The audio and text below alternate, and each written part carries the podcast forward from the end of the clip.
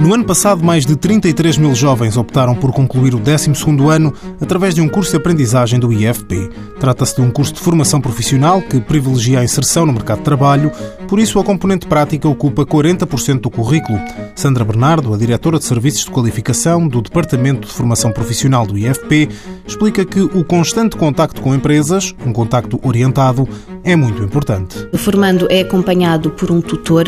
que é um profissional com experiência no setor de atividade, portanto, em função também da saída profissional do curso de aprendizagem, e esse tutor acompanha o formando ao longo da formação prática, faz a articulação também com a entidade formadora, que pode ser um centro de formação profissional do Instituto ou outra entidade formadora devidamente certificada, e cria-se de facto aqui uma ligação interessante entre o jovem, entre o tutor e a própria empresa que pode, de facto, potenciar a empregabilidade destes jovens. A cada ano há um período de estágio numa empresa e isso leva a uma cultura de trabalho, um conceito que Sandra Bernardo elege como chave nos cursos de aprendizagem. Os jovens que nos chegam com 15, 16 anos e que não têm qualquer hábito de, de trabalho, não conhecem o mercado de trabalho, nunca tiveram nenhum contacto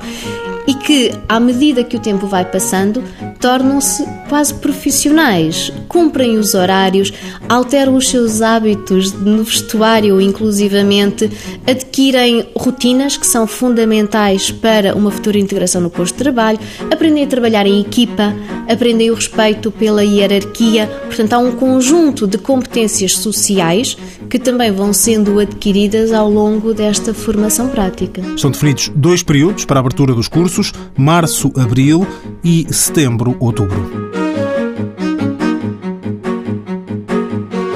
Mãos à obra, financiado pelo Estado português e pelo Programa Operacional de Assistência Técnica do Fundo Social Europeu, sob o lema Gerir, Conhecer e Intervir.